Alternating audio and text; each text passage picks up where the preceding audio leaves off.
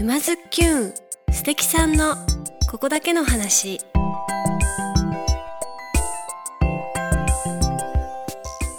皆さんこんにちは。沼津きゅんナビゲーターのまゆかです。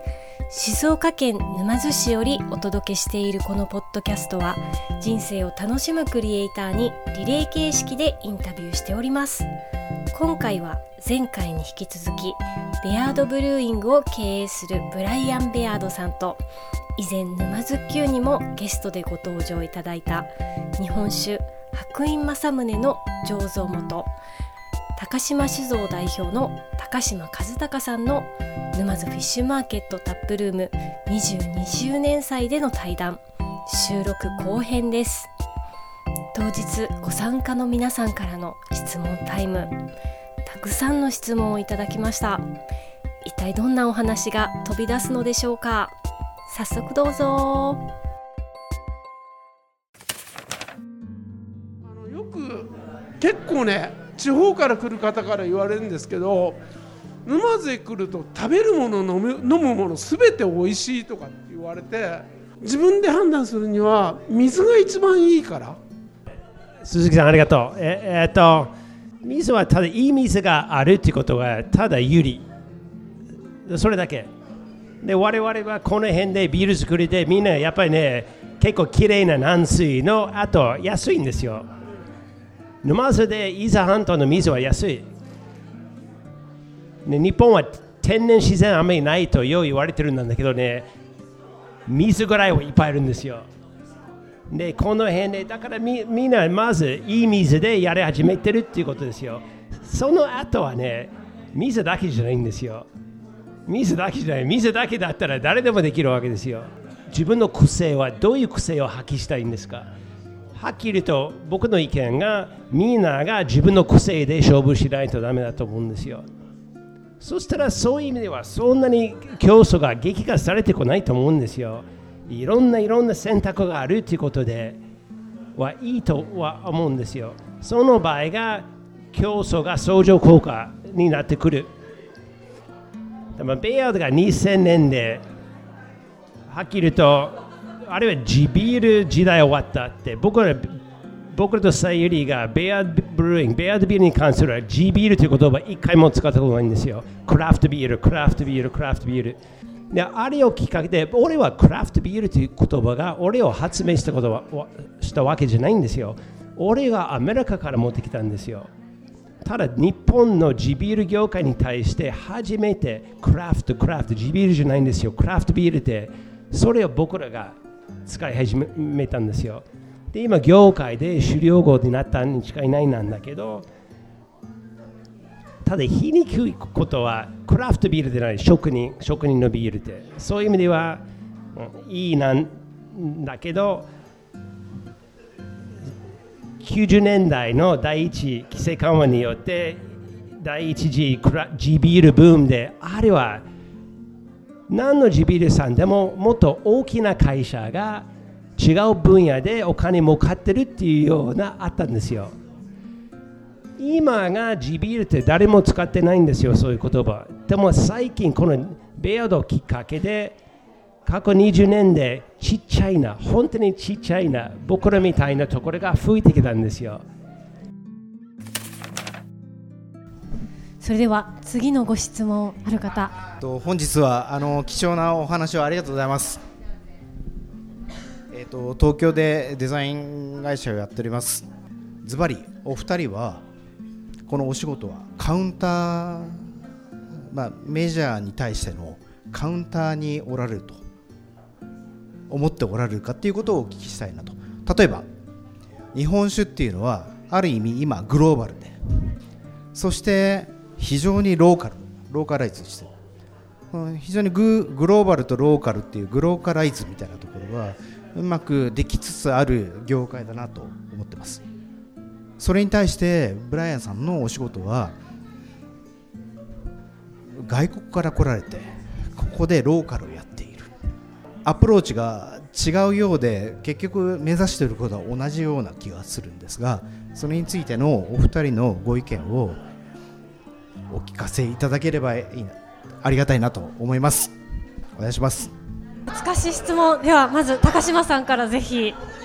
最近はそのグローバリゼーションとローカルっていうのがこう結びついてグローカルっていう言葉がね最近いろいろ使われてる。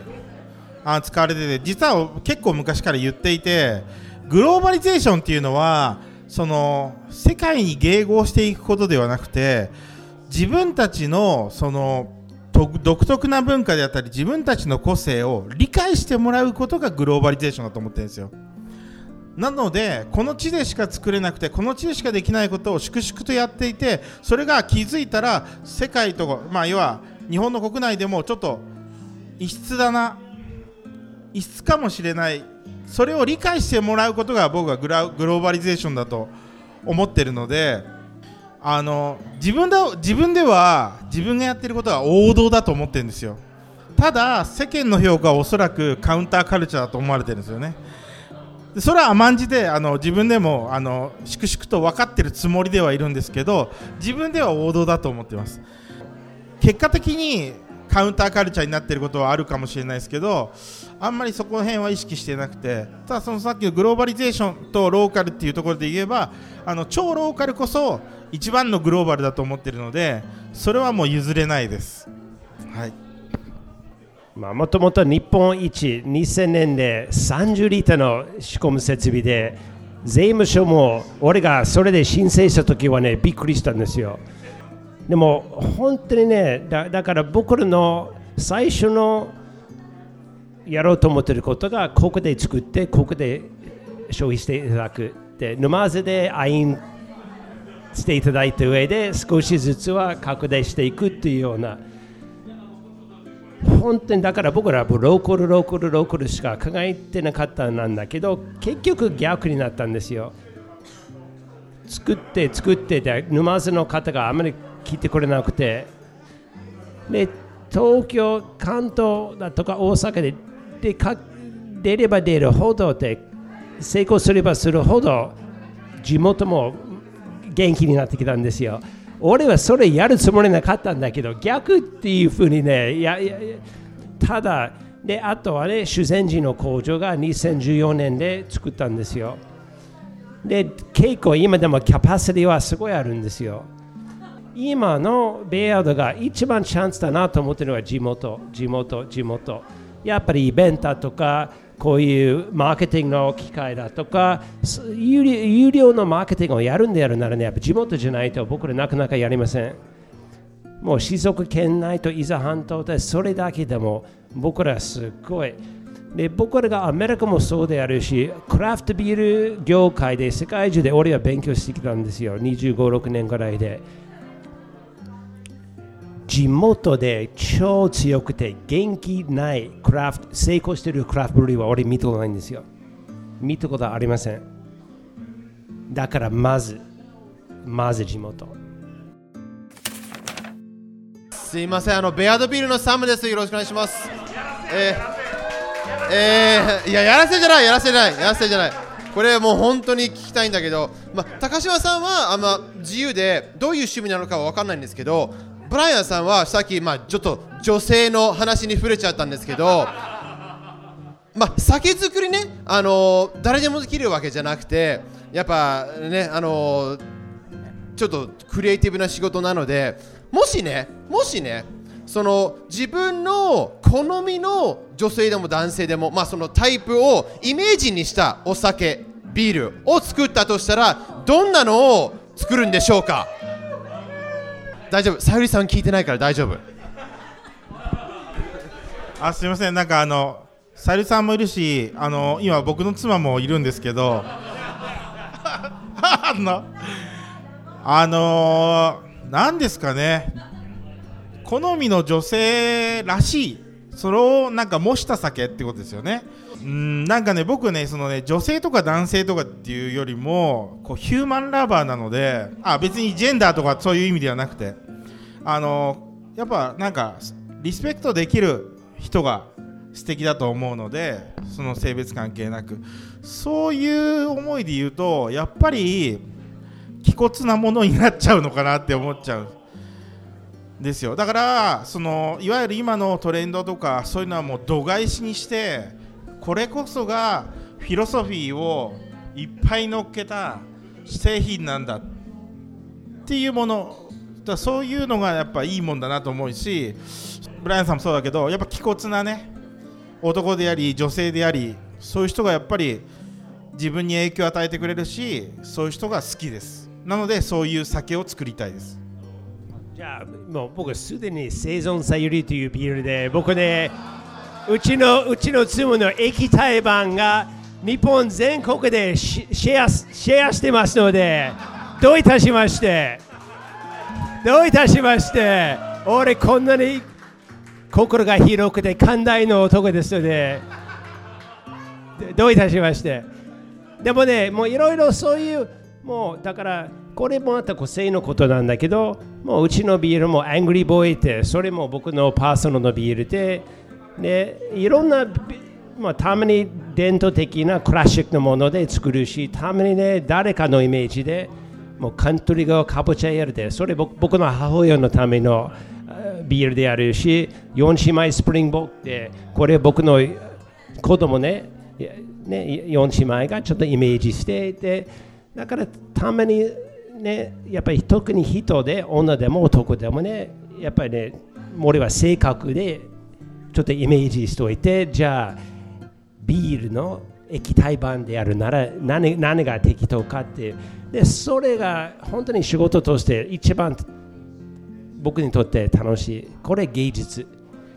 だから僕が作家じゃないしあのもう音痴であるしってそんなに描くことはできないんだけどたまに僕のこういう芸術的なスピリッツが僕はビールを通して表そうとしてるわけですよ。皆さんまだご質問ありますか？あと今のお話からですねあのそう考えますとあの、えーと、4姉妹とかセゾンさゆりさんっていうのはやっぱり毎年イメージが変わって作ってるものなのかというのを聞かせていただければと思いますのですみませんその辺をもし聞かせていただければありがたいです。よろしくお願いします。生存さゆりだとか4姉妹スプリングボークだとか毎年は必ずで僕らね年季節限定が僕ら4つのシリーズで組織されてるんですよ。で年次で幅広く仕込んで全国で販売してるっていうのはね26種類の定番季節季節限定のビールでそういうものはスプリングボークだとしても生存さゆりだとしても根本的なイメージが固定されてるんですよでだからただちょっと違うホップを使ったり現あのだからそういう意味では僕らいつもフレキシビリティを持って毎年はちょっとやってるなんだけど根本的なただアルコールドースだとか色合いだとかやっぱり根本的なキャラクターが書いてないんですよ。ビールで定番でもうちのビールは生きてるんですよ。無録であるし酵母が残ってるパッケージングするときがまた糖類か黒いに入れてでそしたらパッケージに入れた後で二次発酵があるんです。二次発酵によって自然発泡性でシャンパンのようなうちのビールはずっと生きてるわけですよ。で進化していくんですよ。味を最終的に決めるみたいな時は試飲っていうんですか？されたり試飲するんだよ。だから俺も全部？全部まずうちのビールはパッケージングするときは完成してない。で、そしたらどういう、まあ今ね、もう22年間でもうほとんどはね、この芸術は技術になったっていうことで、で、例えば、まあ、テストボトルにいつも瓶で俺は4つのテストボトルが俺のブルーマス室にも持ってこられて、で、俺はこれからの5年、5年の課題が、俺だけじゃなくていくつかの人が同じような見方で同じような判断力でできるっていうような。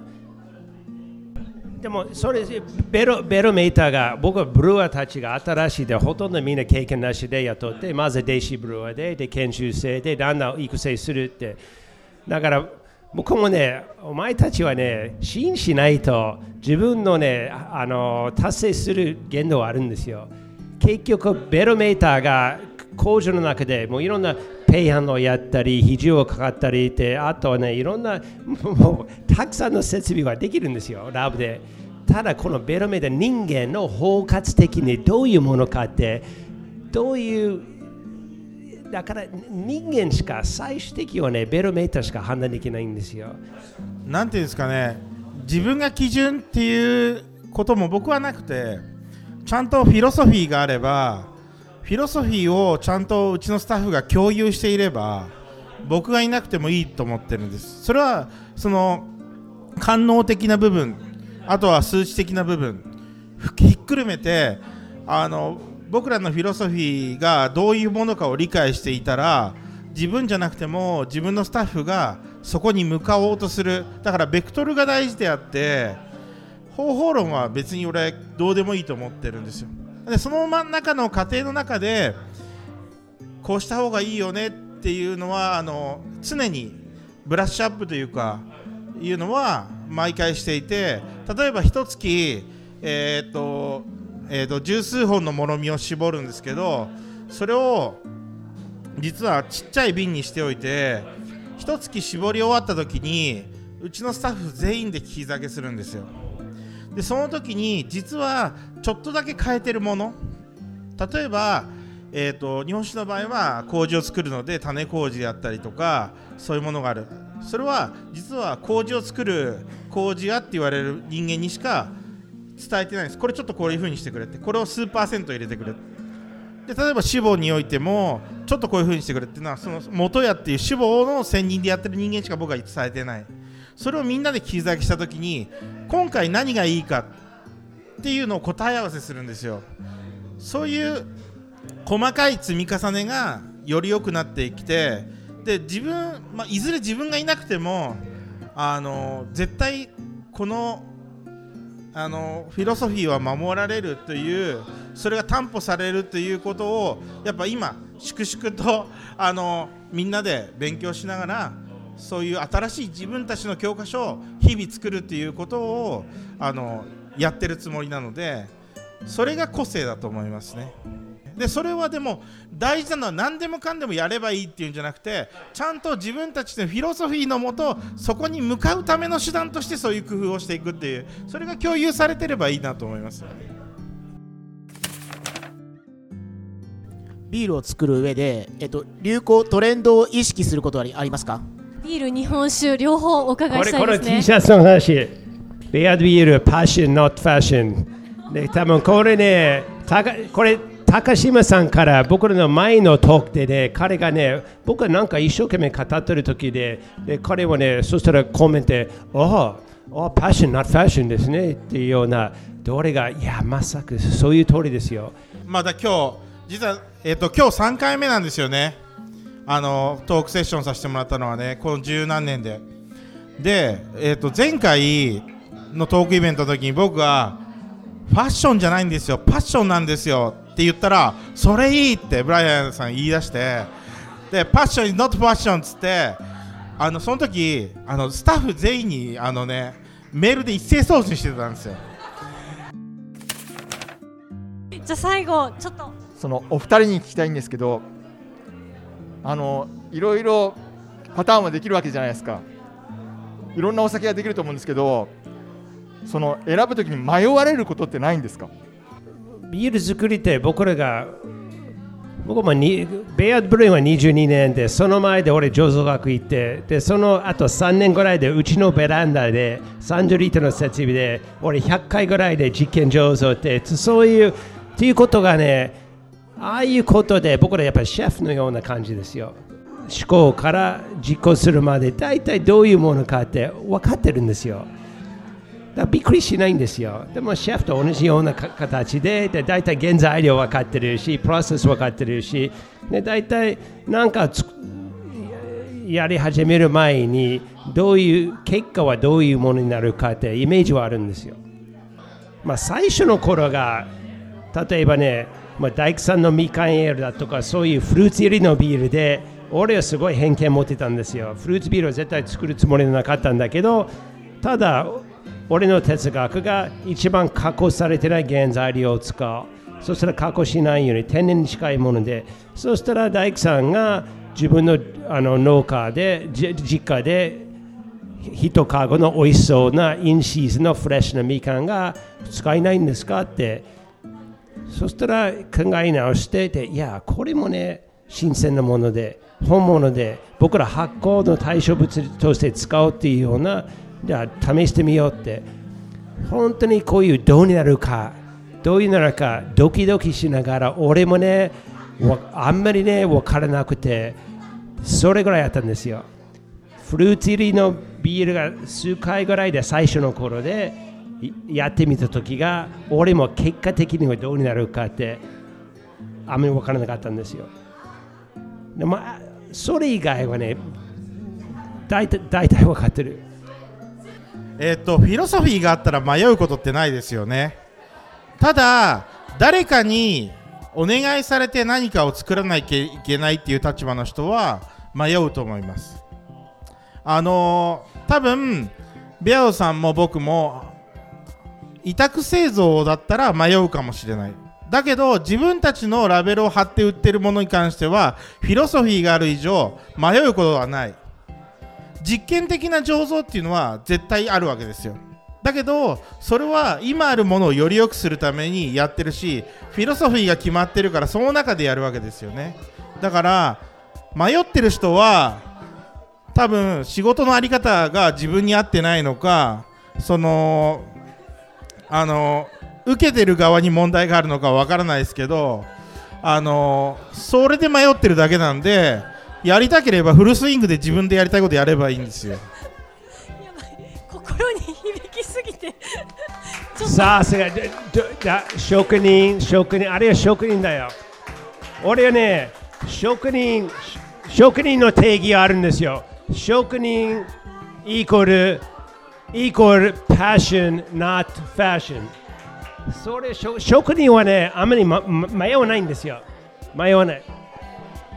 いやもうなんか最後にビシビシ心に刺さりまくっちゃいました。じゃあそろそろお時間になりましたので今日はお二人の対談あの長時間ありがとうございました。皆さんいかがでしたか？沼津きゅんへのご意見ご感想は概要欄のメールアドレスもしくはハッシュタグ沼津きゅんでつぶやいてくださいねそれでは来週もお楽しみにまゆかでした。